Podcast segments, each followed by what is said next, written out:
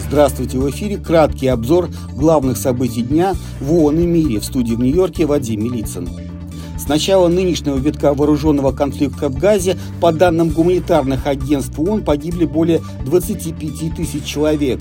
При этом в ходе наземной операции были убиты 193 военнослужащих Израиля. Выступая в воскресенье на саммите группы 77 плюс Китай в столице Уганды Кампале, генеральный секретарь ООН Антонио Гутерриш осудил продолжающееся кровопролитие в Газе и призвал сделать все возможное, чтобы предотвратить распространение конфликта.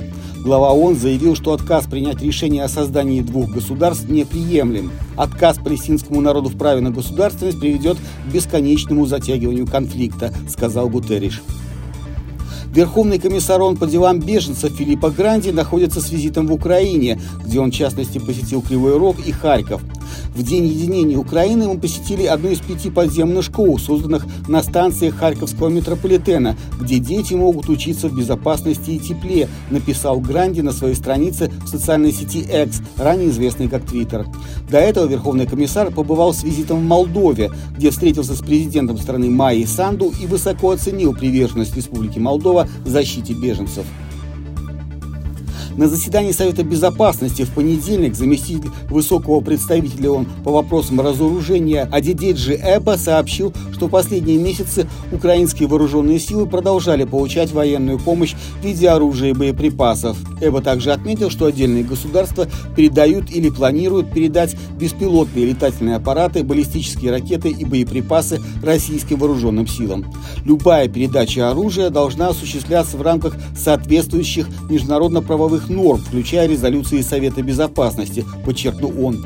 Серьезная озабоченность вызывает сообщение о передаче и применении кассетных боеприпасов, добавил Эббот.